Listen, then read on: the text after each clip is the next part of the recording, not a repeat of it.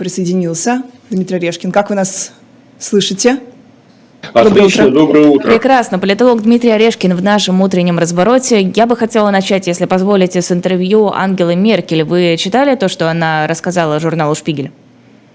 Э, ну да, я так понял, что речь шла о том, что она утратила возможности повлиять, э, но не только она утратила возможности повлиять на Путина. Она довольно часто написала в свое время, что Путин живет в каком-то своем особом мире, э, куда довольно трудно проникнуть извне. Ну, мне кажется, сейчас ее диагноз подтверждается. Но выглядит на самом деле как попытка оправдаться, потому что Меркель, мне кажется, часто упрекают за то, что она уже, когда стало понятно, что в России, в общем-то, э, не то чтобы демократия, не то чтобы соблюдаются права человека, она продолжала поддерживать контакты с Путиным и стремилась как можно плотнее э, сотрудничать с Россией. Это, безусловно, так, и, наверное, в этом есть элемент э, самооправдания. Э, но я думаю, что Меркель была чрезвычайно популярна в Германии, она добилась э, с точки зрения немцев многого для страны. Э, страна развивалась э, благополучно на недорогих энергоносителях из России. И Меркель, как и многие другие политики, скажем так, предыдущей эпохи, до путинской, до путинской в его современном мире, а, воспринимали Путина как это свойство людям, а, с помощью так называемой психологической проекции. То есть каждый понимает других людей так, как он видит мир. И каждый проецирует свою собственную сущность на тех людей и свои собственные чаяния на тех людей, с которыми имеет дело. Меркель хотела мирную, быстро развивающуюся, эффективную экономику. Э, ей казалось, что Путин тоже заинтересован в том, чтобы строить мирную, прогрессивную, более или менее демократичную страну. Это человек, с которым можно иметь дело, как в свое время э, говорила Маргарет Тэтчер про Горбачева.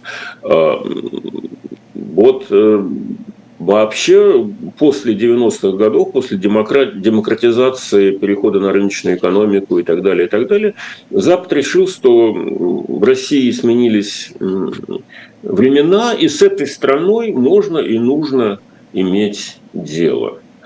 Э, и мы тоже так думали. Подождите, Дмитрий Борисович, а вот смотрите, обычно про Путина ведь наоборот говорят, что якобы он пытался пойти на поклон к Западу, пытался сам чуть ли не в НАТО войти, писал же он, э, все-таки заявление было написано о вступлении в НАТО, якобы его отклонили. То есть он хотел, он проявлял, наоборот, интерес в Западе, а Запад его отверг, и вот тогда только он начал поворачиваться понятным местом к нему. А, я думаю, что ситуация прям противоположная чем сильнее Путин себя чувствовал, э, тем наглее он себя вел. Это такой тип личности. Э, в 2007 году прозвучала эта мюнхенская речь. И не только он. Путин на самом деле думал, э, был как бы коллективным разумом, воплощал желание значительной части российского населения, которое с удовольствием подхватило эту волну. И им, им ему захотелось спеть эти вот старые песни о главном. То есть, э, когда рушился Советский Союз, социологи показывали опросы, показывали, что проблема разрушения Советского Союза среди списка обеспокоенностей советских граждан стояла где-то на седьмом шестом, восьмом месте. На первых местах был дефицит, э, угроза, там боялись э, какого-то бандитского беспредела, э, недостаток денег, разрушение экономики. Вот это был проблемы, которые стояли во главе списка. А то, что Советский Союз перестал существовать, да бог с ним. Вот как это ни странно звучит сейчас, да бог с ним, с этим Советским Союзом. А, важно, чтобы можно было пойти в магазин и купить э, что-нибудь поесть и на себя набросить. А, сейчас люди не помнят, что такое товарный дефицит. А 30 лет это было назад, это было более чем актуально. А сейчас, наоборот, актуальна проблема Советского Союза. Это травму специально расковыривают средства массовой информации. А, но я к тому, что как только экономика, благодаря рыночным реформам 90-х годов и повышению цен на нефть, стала подниматься в нулевых годах, причем она стала подниматься очень быстро, 5-7% в год, вне зависимости от того, кто этой экономикой руководил. Будь то Касьянов, будь то Примаков, будь то премьер Путин, она росла. А, и вот на дрожжах этого роста э, и, и Путину, и значительной части элит, особенно силовых элит, которые чувствовали себя проигравшими, захотелось э, былого величия, захотелось вернуть свой статус, стать главными э, в государстве и, соответственно, начать указывать тому же самому Западу. Так что я думаю, что разговоры о том, что Путин шел к Западу, а его оттуда отпихнули – это такое вот еще более примитивное самооправдание, чем у Меркель. Угу. Путин шел, когда он заявлял, что я хочу вступить в Запад, ему сказали, пожалуйста, милости просим, у нас есть определенная процедура, которую надо соблюсти. Вот Украина тоже хочет в НАТО. А ей говорят, у нас есть определенная процедура. Э, и Украина говорит, да, делать нечего, хотя идет война, и можно было бы отклониться от этой процедуры. Вот НАТО, э, Финляндия идет в НАТО, она проходит эту процедуру уже больше полугода, и еще будет какое-то время это продолжаться. А Путин хотел, чтобы его приняли эксклюзивно. И красную ковровую э, дорожку еще пустили. Естественно. Но вот это вот ощущение, что мы вторая страна мира, оно было живо, люди этого хотят, а может быть даже первое. Советский Союз был же лидером э, Востока и соревновался с этим самым Западом. Угу. Путин вот эту волну поймал, волну этого реваншизма, если можно назвать такими словами, и ее оседлал. И на этом смысле он э, как бы создавал свой политический образ. И последние 10 лет только этим мы и живем, потому что экономика-то начала буксовать. А идея изоляционизма и конфликта с Западом, она губительна на самом-то деле. Потому что самое лучшее, что в Российской империи было создано, было создано со времен Петра и до Николая когда была быстрая интенсификация, вестернизация, когда появился Петербург, появился Пушкин, появилась русская культура, замечательная литература, балет, все что угодно, армия. Все это делалось на западных началах. Англичане и голландцы помогали строить флот, ну и так далее, создавать армию. Э, Россия быстро европеизировалась и поднималась вверх. Путинские люди, Александр Гельевич Дугин, это блистательное время в истории России – когда был Карамзин, Пушкин, ну кто угодно, да, до, вплоть до Серебряного века, называют эпохой романа германского ига. Тогда, да. мол, на, у нас был... Неожиданно, такого самый... еще не встречала. Я вроде мне казалось, я уже а изучила часть Дугина. Дугина. Иго еще, как, еще как, еще как. Романа германская а, ига. Угу. Это, это надо записать. Романа германская ига. Вот, э, большевики от него освободились. Э, Ой, извините, а Маркс у нас кто, на секундочку, кстати? Это другое. Интернационалист, поняла. Ну, то есть это не западная идея, да? Социализм, коммунизм, это как будто бы не Запад уже. А, а понятно. Смотрите, пожалуйста, так. социализм, коммунизм, идеи, конечно, Запад. Запад лидер по производству идей. Но имплементировалась, как сейчас принято говорить, воплотилась в реальную жизнь идея социализма почему-то не на Западе. Обратите внимание, почему-то она, э, если вы построите карту победивших стран социализма, то это будет э, Евразия, Африка и, собственно, ну, и сама Азия. Э, ну, отчасти латиноамериканские какие-то режимы там пытались что-то троцкистское построить.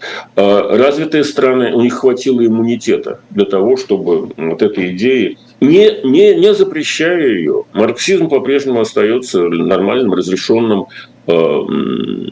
научным э, учениям, которые можно исповедовать, которым можно верить, которым можно критиковать и так далее. А в России из марксизма сделали новую религию. Учение единственное, потому что верное. А все, кто против марксизма, подлежат ссылке на Колыму или на философском проходе и так далее. То есть идея эта западная, а методы реализации и э, методы обретения социальной поддержки э, сугубо восточные. Э, и если вы повнимательнее приглядитесь к устройству эм, Сталинского Советского Союза, вы увидите удивительно много общих черт с империей, например, Тамерлана или Чингисхана. Создание мавзолея в центре города и поклонение мумии усохшего предка, усопшего предка. А это что, для, характерно для европейских городов? Ну, хотя Нет, бы не из черепов характерно... мавзолей сложили. Простите? Хотя бы не из черепов мавзолей сложили. Я не понял. Что ну, хотя бы? Не из черепов. А, это, это готи, ну, готичная, нет, готичная на, мысль. Деле, черепа равномерным слоем распределили по бесчисленной территории, потому что э, так, такого голода трехкратного 18-21 э, год, соответственно, 30-34 год и 47-46 год э, в России не было за несколько десятилетий до этого.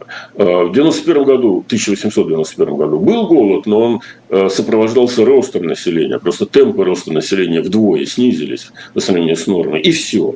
А товарищ Сталин, товарищ Ленин а, опрокинули эту процедуру в обратном направлении. А идея идеологизации, а идея бездомья, когда человек советский должен жить э, в казарме, в коммуналке, в бараке, где угодно еще, но своей частной собственности у него жить не должно, не быть не должно. Отсутствие частной собственности – это характерно для средневековых азиатских кочевых орд. А оседлая культура исходит из того, что у человека есть собственность и есть право. А у советского человека нет собственности и нет права. Есть право только умереть за родину по воле вождя. Вот этот вождеский режим – это, в общем, абсолютно не европейская тенденция. Угу, коллек... такой коллективизм. Коллективизм, православие. А Дугин же он да. выводит все это вместе. Да, Империя это, суши, же, вот, восточная деспотия. То, что называется коллективизмом, э, называется, например, отражается, например, как принцип коллективной ответственности. Вот э, ожидать от э, продвинутых европейских государств принципа коллективной ответственности нет оснований. Там как раз доминирует индивидуальная ответственность. Вот ты это сделал, ты за это отвечаешь. А вот э, в варварских режимах э, кто это сделал? Буржуази, буржуй. Ага, значит, мы всю буржуазию истребим. Или кто это сделал там? Немец. Значит, все немцы отвечают. Или поляк, или еврей. А, народы предатели – это концепция, которая европейскому правосознанию глубоко чужда. И индивидуальная ответственность. А солидарная ответственность или там ответственность круговая порука, когда все отвечают за всех, это, да, это было, но это было давным-давно в прошлом. Так что вот эта вот реставрация рода, а, а, а, а терминология родоплеменной солидарности, Родина-мать, э, отец народов, э, что там было еще, вождь, э, государь-император императора никому в голову не пришло назвать э, вождем. Это для дикарей. Раз Но есть вождь, значит, есть орда. А мы значит, же... Э, я, при этом я не, вовсе не являюсь большим сторонником государя-императора. Я просто говорю о том, как деградировал сам речевой аппарат. Так что то, что да, мы благодаря перевороту 17 года мы отодвинулись чрезвычайно далеко на восток. И это увидело, это и материально видно. Э, что сделали большевики в 18 году? Столицу из Петровского окна в Европу перетащили назад э, в Москву Ивана Грозного, на восток, подальше от э, сквозняков из окна в Европу. Это все, мы все этого не понимаем просто потому, что нам об этом в школе не рассказывали. А на самом деле вот они совершенно очевидные исторические факты. Так что, ну извините, я, кажется, увлек, увлекся историческими экскурсами. А, просто я хотела сказать, что вот э, то, что мы наблюдаем сейчас в либеральной общественности, в оппозиционной общественности, это ведь то же самое, это та самая коллективная ответственность. Мы э, россияне, значит, мы несем ответственность за то, что происходит в Украине. Хотя, казалось бы, вот именно эта часть общества должна быть ближе всего к Западу. Да и вообще, а сама Европа, которая визы запрещает, где эти ценности европейские, отсутствие коллективной ответственности? Дмитрий Борисович, не сходится. Как же? Нет, по-моему, очень даже сходятся. Наоборот, на самом деле э, в нормальной, э, в западной, зрелой европейской правовой традиции никакой коллективной ответственности не предлагается. И, например, та же самая Германия, и та же самая Британия, и та же самая Франция совершенно против того, чтобы Э, коллективно наказывать всех россиян, в частности, огранич, ограничивая для них там какие-то режимы. Нет, они все время пытаются вернуться к индивидуальной позиции. Вот этот человек э, является сторонником Путина или не является. А, а идея коллективной ответственности, она как раз э, характерна для тех, кто э, недавно вошел mm. в европейское правовое пространство. Mm-hmm. И тех, кто находится ближе к России, поэтому этой России сильнее боится. А что касается оппозиции, то там очень разные взгляды. Кто-то говорит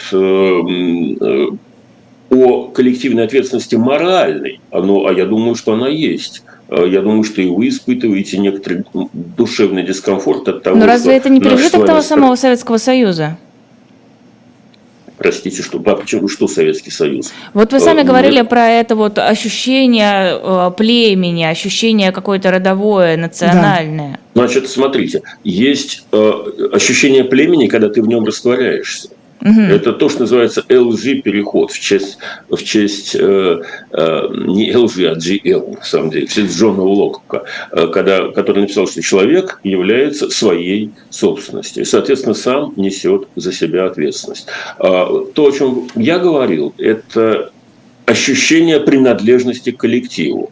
Значит, если коллектив воюет, то ты должен тоже воевать. Иначе ты отщепенец и враг народа. Вот в чем фишка. А мы с вами сейчас говорим про другое, про моральную ответственность. И если ты, если ты не воюешь, то ты предатель, и тебя следует распять или сжечь на костре, или еще что-то. Термин такой, вот э, там, Пугачева сбежала из России для примерно 20% это довольно дико звучит. Она свободный человек, она может выбирать, где ей жить. Она уехала из России. Бегут из тюрьмы, бегут из лагеря, из психиатрической больницы. А для того, что называется солидарная ответственность, которые на Руси устанавливали татаро-монгольские завоеватели, они не разбирались с индивидуальным, кто, кто какие налоги индивидуально платит. Они просто наказывали деревню, если она не обеспечивает э, необходимые с точки зрения монголов вы, выход, как тогда ну называли. Вот, ну, допустим... Сейчас, секунду, я договорю это. Значит, и, э, соответственно, для жителей деревни, если кто-то выходит в отруб, то он совершает преступление против общины, потому что общине придется выполнять то, что не, те обязательства, которые на него возложены в уменьшенном составе. Поэтому ты, ты принадлежишь коллективу, ты от этой общины зависишь. А мы говорим про другое, не про материальную, не про налоговую зависимость. Налоги-то у нас, слава богу, индивидуальные уже, и в этом смысле мы далеко продвинулись э, к европейским системам. А, ну, раз я плачу налоги, то я должен получать ответ от государства. И получается, выстраиваются отношения я и государство. Э, это дорого стоит, это медленно дается.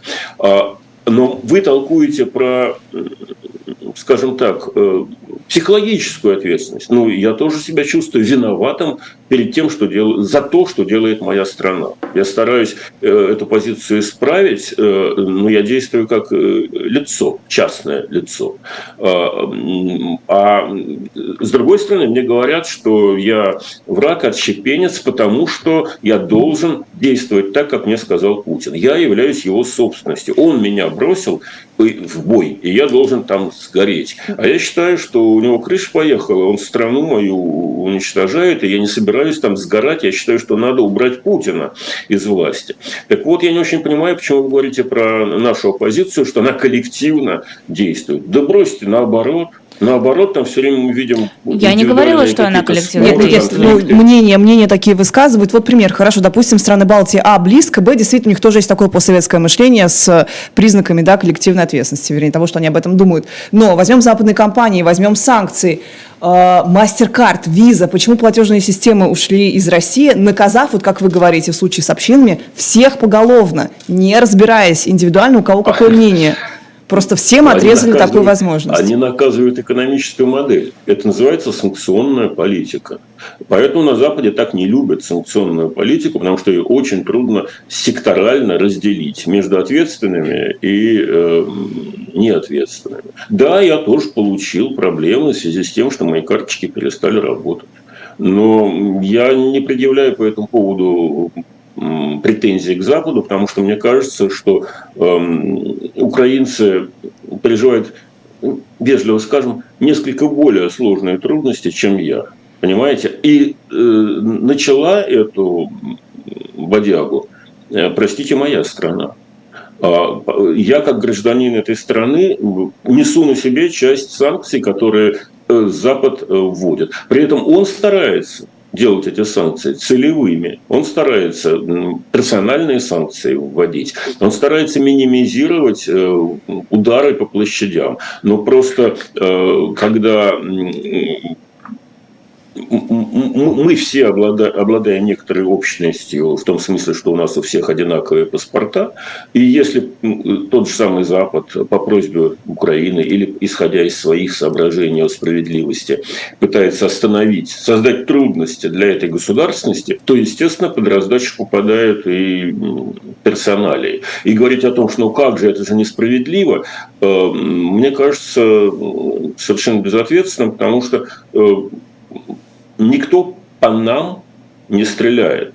А по украинцам, простите, стреляют. А, и то, что я не могу пользоваться в Европе карточками, имитированными российскими банками, не самая дорогая плата за то, что моя страна учудила. А, тем не менее, если ко мне будут какие-то персональные претензии, потому что я русский, и если, например, мне разобьют стекло на, на автомобиле, потому что на нем там российские номера, э, то я пойду в европейскую полицию, и европейская полиция будет это рассматривать и не скажет, что правильно тебе, сукину сыну, разбили э, стекла. Потому что это индивидуальный подход. Э, и полицейские являются правозащитной структурой, право, правоохранительной, как у нас говорят, структуры. У меня есть право ездить на автомобиле. Э, это моя частная собственность. Они будут эту частную собственность защищать. А у нас в стране полицейские являются не правоохранительной структурой. Они не защищают право людей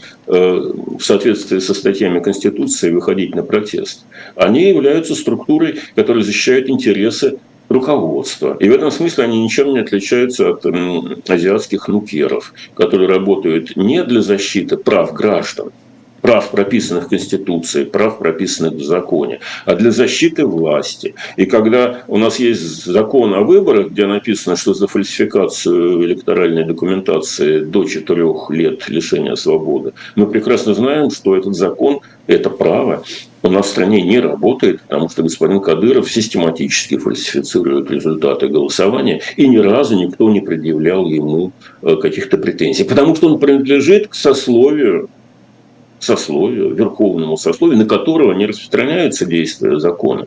Вот и все. И это как раз султанская практика. А то, что отдачей бьет по нам с вами санкционная политика Запада, ну, это неизбежный процесс. Э, можно выражать по этому поводу сожаление, рассказывать о хороших русских и так далее. Но это просто неизбежно. Просто Потому что невозможно так тонко э, решать санкционные проблемы, что этого мы наказываем, это не наказываем. Это просто физически непосильно, непосильно для любой, э, сколько, сколь угодно западной модели. Да, распространяется на всех, но ведь это не совсем то, что делал товарищ Сталин. Никто не предлагает э, русских как народ-предатель или там народ-агрессор выслать на Колыму или в Казахстан как высылали поляков, немцев, э, ингушей, чеченцев и многих других там э, представителей разных народностей, не испытывать симпатии к русским. Но это уж, извините, но это даже не на уровне государства в общем. Ну, вы помните, это... была история с ВНЖ, прости, в Латвии, если я не ошибаюсь, для студентов, которые уже э, там поступили или собирались поступить, и им просто закрыли вообще возможность учиться. То есть это же тоже принцип коллективной ответственности. Мы ни в коем случае не уравниваем бомбежки и, э, не знаю, прекращение работы мастер-карда в России, но тем не менее принцип-то в этом конечно, лежит. Конечно, это издержка, это издержка производства, да, многих людей, э, которые считают себя, в общем, ни в чем не виноватыми, ограничивают в правах, правда. И ну, опять же, должен вам сказать, что это Латвия, Литва, Эстония, у которых есть что вспомнить про то, как э, они вправе это интерпретировать как русскую психологию, когда первое, что сделали русские в 1939 году, это лучших представителей интеллигенции, там, бизнес-элиты, бюрократии выслали забрали, а после войны они повторили. Э, мы можем с вами говорить, что это делали советские люди, и это будет правда. Но на национальном уровне, национальный уровень всегда достаточно, скажем так, примитивен угу. называя вещи своими именами. А вот это... Э, они это описывают так, что это сделали русские. Угу. Поэтому э, можно было бы ожидать гораздо больше ненависти к русским в Прибалтике. А те довольно незначительные ограничения, которые имеют место, на мой взгляд, э, э, вполне понятны, объяснимы. Я тоже под них попадаю. У меня тоже по этому поводу проблемы, уверяю вас, и у моих друзей проблемы. Но реакция могла бы быть гораздо жестче. Есть люди, которые этого хотели бы добиться – Политики любят прокатиться на национальных э, сентиментах. Поэтому э, то, что делается некоторыми э, правящими э, деятелями в странах Балтии, э, у меня вызывает э, протест. Но я понимаю, откуда эти действия растут. Я их не оправдываю, но я их понимаю. А, да, э, с точки зрения, там, скажем, Э, немецкой э, политической и юридической модели, э, это нарушение прав по национальному признаку. Но для этого надо дойти и дожить до уровня Германии или Франции или Британии. Ну, страны Балтии, они, у них специфический исторический опыт, и политика у них специфическая. И, конечно, там есть перегибы по отношению к русским. Но должен вам сказать, что история всегда через перегибы э, развивается. И да, можно высказывать негодование, неудовлетворение, все что угодно можно высказывать. Но у власти в странах Балтии находятся демократически избранные э, правительства, и они проводят э, ту политику, которая им кажется правильной. Это вовсе не значит, что она правильная для нас но они проводят такую политику, какую проводят. И называть это принципом... Тут есть признаки идеи коллективной ответственности, а, но, но не более. Признаки и всего лишь. А в то же время люди русской национальности, люди российского гражданства миллионами э, живут э, в Европе и в других странах. И если им предъявляют какие-то претензии, то скорее не на государственном уровне, а на таком вот низовом. Тебя могут обругать. Хотя меня, например, за русский язык в Прибалтике ни разу не подвергали какому-то астракизму. А за слово «Прибалтика»? А, не знаю, может быть, э, может быть, э, но это так, такого, такого же уровня э, проблема, как, там, скажем, на Украине или в Украине. Я говорю по-русски на Украине. Украинцы часто обижаются, им почему-то кажется это дискредитацией. Я этого не понимаю, потому что когда говорят там на Кубе, это не значит, что Куба чем-то хуже. Мне отвечают, Но это а остров. Куба... О, ага, а Исландия? А Япония не остров? Почему? В Исландию, но на Кубу. Просто Пожалуйста. язык развивается по своим правилам, а, и э, он нас... Ты хотел звук сверчка включить, что я там Не-не-не, там должен был быть такой гонг, такой бум. Ага. А, Дмитрий Борисович, а давайте про ОДКБ поговорим. А, как оцениваете то, что, то, как прошло заседание, правильно сказать, заседание в данном контексте? А, и очень многие сейчас обсуждают, что рядом с Путиным никто не захотел стоять. Что об этом думаете? Ну, и я бы тоже не захотел стоять простите, пожалуйста, меня. Ну, ну, на самом деле мы видим, если неважно, кто там с ним захотел стоять, не захотел стоять. Важно, что, например, Армения взяла и не подписала документ об ОДКБ. А важно, что страны Центральной Азии открыто дают понять, что у них есть эм, за спиной альтернативная государственная структура в виде Китая. А, и позиции Путина, путинской России вполне предсказуемо ослабевают еще и на восточном э, фланге. Э, так что насколько это сильно ослабевают? Насчет ослабевания? Да, насколько сильно? Ну, слушайте, у меня же нет термометра. Э, по сравнению с тем, что было 30 лет назад, сильно, потому что тогда, скажем, Таджикистан однозначно зависел от российской армии, потому что боялся Афганистана. А теперь, э, начиная от Туркмении и кончая Казахстана, все они понимают, что э, вакуум силы может быть заполнен не только Россией. Вакуум силы может, может быть заполнен Китаем. Э, и, в общем, российская силовая геополитика находится в нисходящем витке развития по сравнению с растущим э, Китаем. Насколько, ну, не знаю, по моей оценке, примерно на одну пятую снизилась э, влиятельность России. Но это очень, это очень так оценочно.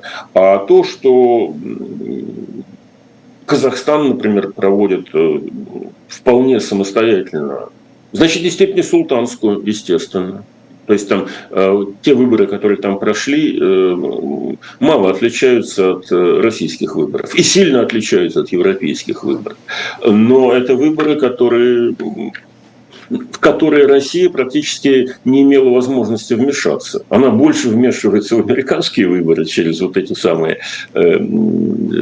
боты-фермы, э, чем в казахские. То есть вот та самая э, зона мягкого подбрюшья Советского Союза, исламского подбрюшья, как американцы выражались в 70-е, 60-е годы, когда еще Советский Союз существовал, э, эта зона уже становится самостоятельным политическим субъектом, и там все очень по-разному. Все очень по-разному. Туркмения абсолютно султанский режим. Э, Узбекистан при Каримове был более султанский, сейчас чуть-чуть более демократичен. Э, Киргизия отдельная история. Таджикистан, опять же, гораздо более такой авторитарный режим. Э, в Казахстане еще непонятно с одной стороны, вроде как смягчили по сравнению с временами Елбасы, с другой стороны, очень похоже, что господин Токаев скоро станет сам таким же Елбасы. Э, здесь надо понимать, что есть такие, такая вещь, как социокультурная инерция. Э, и, конечно, там не будет э, европейской демократии в ближайшем будущем. Точно так же, как недавно освободившиеся от советского от советской власти территории далеко не сразу становятся образцами демократии. И можно, можно об этом вспоминая о том, что вы говорили про страны Балтии, э, можно об этом говорить применительно и к э, разным странам Балтии. Причем они все э, они все отличаются друг от друга, и в том числе в смысле национальной политики. В Литве она более терпима, пожалуй. В Эстонии она, мне кажется, пожестче, я имею в виду относительно российских граждан. В Латвии ну, что-то промежуточное, так мне кажется. Во всяком случае, это, это, это страна, каждая страна проводит свою собственную политику, а ей не, вовсе не реплицирует ту политику, которую ей навязывают э, какие-то там мифические структуры типа НАТО. НАТО никакой политики не навязывает, в отличие от того, что нам говорят. Они сами в меру своей сообразительности строят свою собственную политику. Правильно или неправильно, э, ну, в общем-то, не совсем наше дело, потому что я, например, не являюсь гражданином никакой из э, балтийских стран. А, так что особенно странно звучат э, осуждения этой политики со стороны жителей Балтии, которые отказались или не захотели стать гражданами. У них была такая возможность стать гражданами. Но поскольку они сами себя освободили от э, обязанностей перед этим государством, перед этими государствами, и, соответственно, от своих прав, э, то довольно странно предъявлять какие-то претензии. Но это длинный отдельный разговор. Мне кажется, у нас есть более актуальные темы сейчас. А вот тот факт, что Пашинян отказался подписывать итоговую декларацию, по сути, главный самый документ, он как-то связан с тем, что Россия буквально в это же время была признана официально Европарламентом государством спонсором терроризма, и значит, как-то уже не очень камильфо с ней что-то подписывать, хотя все-таки там 13 из 15 документов были подписаны, кроме вот этого э, главного, кроме декларации. Я думаю, Пашиняну не до того, чтобы эм, осуждать Россию за терроризм, не осуждать Россию за терроризм. Э, если он и не подписывает чего-то, только потому, что с его точки зрения интересы его страны э, ущемлены. И не тем, что Россию признали спонсором терроризма, причем ну, как бы не, не совсем понятно, на каком уровне признали и что это за собой повлечет. Э, и Пашинян живет в ежедневной э, ситуации стресса из-за конфликта с Азербайджаном. Потому что Азербайджан сильнее, у Азербайджана современная армия, за Азербайджаном Турция, а за Арменией Россия. Но позиция России, по-видимому, перестала удовлетворять Армению в том смысле, что Армения себя не чувствует защищенной. Поэтому Пашинян с некоторой долей отчаяния посылает такой имидж, что его такие условия не устраивают. А, и проблема российского терроризма где-то там далеко от Армении, который Пашиняну досыта хватает.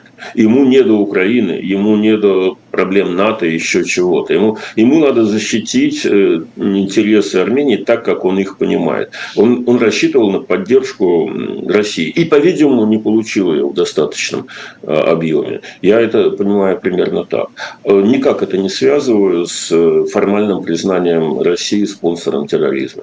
Угу. Зеленский попросил дать оценку разрушением энергосистемы, э, попросил это признать преступлением против человечности. Вот э, как вы считаете, пока ответа не последовало, как вы считаете, оно действительно считается? То есть действительно стоит ли его считать, действительно оно соответствует критерию преступления против человечности?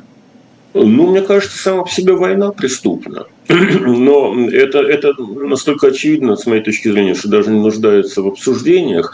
А, я чаще говорю о том, что она не только преступна, но и, что самое, как говорил Толеран, э, хуже, чем преступление, это ошибка. Это ошибка, которая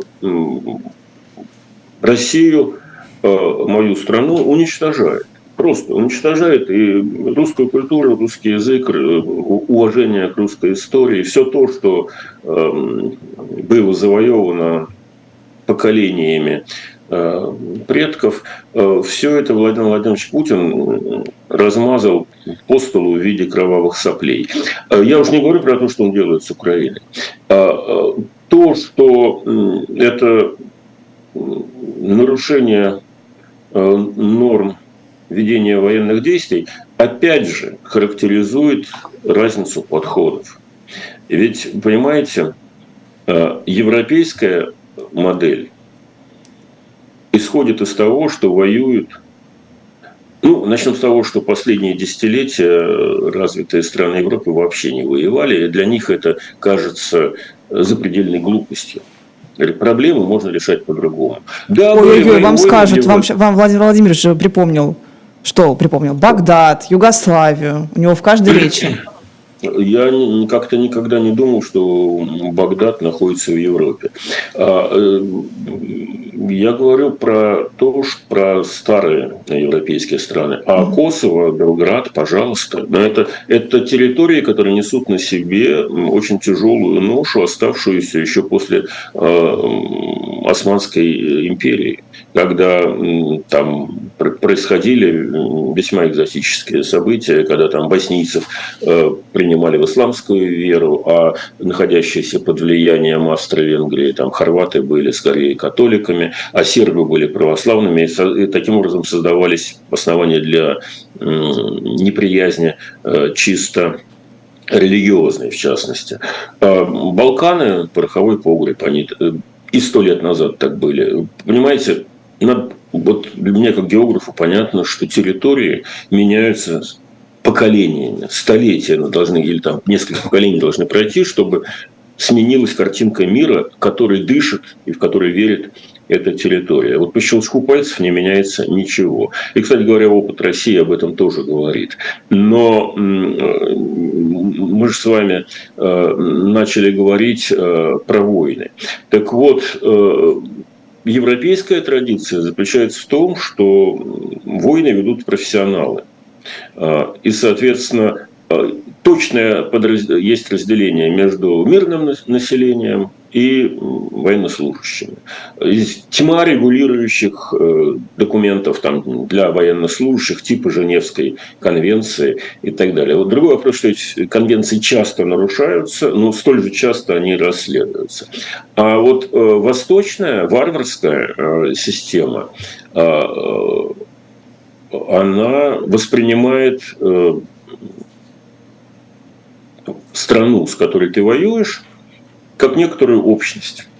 А она э, война между воспринимается как э, война между племенами, где каждый, каждый человек одновременно является воином. Это ордынская психология. Соответственно, нет различия между мирным населением и не мирным населением.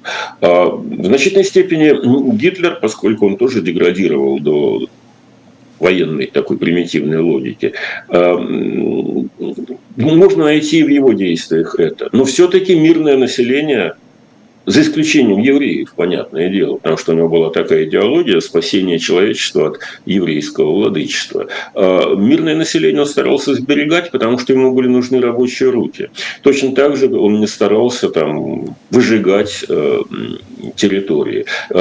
Петербург, Ленинград, он не хотел брать, потому что если вы просмотрите литературу, там, письма, которыми обменивались э, армейские начальники, потому что он говорил, эти 3 миллиона человек, если мы возьмем Ленинград, нам надо будет кормить, потому что мы оккупанты, ну, мы за, за, страна оккупант, и мы обязаны обеспечить этих мирных людей э, населением. 3 миллиона человек – Гитлер э, содержать не собирался. Там очень длинное, сложное было обсуждение, что делать с Ленинградом. Решили оставить его в зоне ответственности Сталина, взять в кольцо, а штурмовать его это была идея неактуальная. Было принято решение взять его в стальное кольцо, и пусть э, ленинградцев кормят товарищ Сталин, а не товарищ Гитлер. А основные войска снимаем с ленинградского направления, бросаем под Москву. Это все зафиксировано в документах, там идет такая серьезная дискуссия. А, во всяком случае, э, разговоры о том, что Гитлер хотел уничтожить Ленинград, это результат пропаганды. Он его оставил в качестве подарка товарищу Сталину, чтобы тот его кормил. Товарищ Сталин не стал Ленинград кормить. Но в этом смысле они друг с другом довольно близки. Но я еще раз хочу сказать, что различие между мирным населением и вообще населением э, очень четко артикулируется в европейской системе приоритетов. Другой вопрос, что часто на войне это, эти правила нарушаются. Ну, они всегда нарушаются во время военных действий. И, и есть противоположная точка зрения, когда мы и они. Вот э, начинал-то Путин ведь со спецоперацией, он же говорил, что идея была такая, за пару недель Э, берем Киев, э, устраняем э, Зеленского, Запад садится на задницу, ничего сделать не может, проглатывает эту вещь, как он проглотил грузинскую историю. А, и, и все, задача решена. Украина наша, демилитаризация, денацификация, правительство сменено, посажен какой-нибудь опять Янукович или какой-нибудь Азаров или какой-нибудь там Царев. На место президента. Все, не справились. И теперь Путин у нас на глазах откатывается во все более дикую и дикую манеру. Уничтожить к чертовой матери все, всю эту инфраструктуру электрическую. Пусть, пусть они там замерзнут. И если вы почитаете патриотические источники, то вы именно это и увидите. Чтобы они там все сдохли. Вот э, если раньше была логика такая, что несчастных украинцев захватили поддержанные Западом фашисты, натовцы и так далее, и надо их от этого освободить, то сейчас нет. Уничтожить лишь чтобы они вошли в эту зиму холодные, голодные, и желательно, чтобы им и есть и пить было нечего. Mm-hmm. Такой, такой добротный, нормальный, крепенький фашизм попер. Причем такого вот э, глубинного, внутреннего свойства. Посмотреть, что трудящиеся с патриотической начинкой э, пишут, э, становится, хочется перестать быть русским. А Потому что вот то, что, то, что пишут на русском языке, вызывает просто чувство физического отвращения. А, и это все затеял Владимир Владимирович Путин. Потому что в каждом народе есть разное. Но именно заслуга Путина, что самое отвратительное, что имеется только в русском народе, теперь всплыло на поверхность и презентирует э, как бы эм, российскую культуру. Спасибо большое, товарищ Путин. Давайте поговорим об ужесточении здесь, внутри страны, внутри России. Я имею в виду законопро... закон об иностранных агентах, который вступит с 1 декабря, и дополнительные поправки к законам, которые ограничивают возможности иностранных агентов, то есть фактически а, самое настоящее ущемление прав а, по очень многим пунктам. А, какова цель, как считаете? Ну, это, это не цель, это реакция. Реакция, Реакция на то, что Путин проигрывает войну. А, соответственно, для него, чтобы сохранить власть, чрезвычайно важно, чтобы та часть населения, которая мыслит телевизором, не знала, что он проигрывает войну. А, сейчас э, данные социологов, в том числе и кремлевских, показывают, что у людей фаза такого восторженного ну, наступательного ража, что вот мы сейчас-то всем покажем, она сменяется апатией. А, она сменяется апатией, люди, но не антипутинской. Люди говорят, что да, мы верим Путину, он лучше знает, но мы про это знать не хотим. Мы не хотим слышать про Херсон. Он ушел и молодец, наверное, ему виднее. А, но поскольку позитивных э, новостей, которые можно было бы гордиться, не слыхать, люди просто опускают э, в сознание шторку и говорят, ну да, мы не понимаем, но в общем мы не против Путина, но мы просто не хотим об этом э, говорить. Такая вот защитная логика. А вот эти иностранные агенты, подлецы такие, они говорят, что слушайте, ведь это фашизм. Вот если называть вещи своими именами. Э, идет э, геноцид. Опять же, если называть вещи своими именами. Или, если вам наплевать на украинцев, идет уничтожение того, чем можно было гордиться в России. Идет подрыв демографической базы России. Если там десятки тысяч убиты и ранены. Э, Уехавших этом, можно там, посчитать. Да, ну нет, посчитать как раз нельзя, вам не дадут точно посчитать. Это тоже возврат к советским временам, когда статистика... Ну, во время войны статистику закрывают, это понятно, это стратегические интересы. Но не во время войны она будет потом, эм, я думаю, засекречена. Потому что чудовищная неэффективность этой боевой операции – это тоже большая тайна. Так вот, поскольку назвать вещи своими именами для людей, которые мыслят телевизором, опасно. А, дело в том, что ну, примерно там 20% населения, может быть 25%, они имеют навык самостоятельного, анализа данных и самостоятельного осмысления событий в разных рамках. Там можно в классовых рамках это осмысливать, можно в рамках там, э, конфликта Запада и Востока, как Дугин о чем-то любит говорить. Но вот сама по себе рамка задается не каждым конкретным человеком, а социокультурной средой. Так вот, э, логика самостоятельного мышления, отдельного, не поддающегося вот этой самой толпе.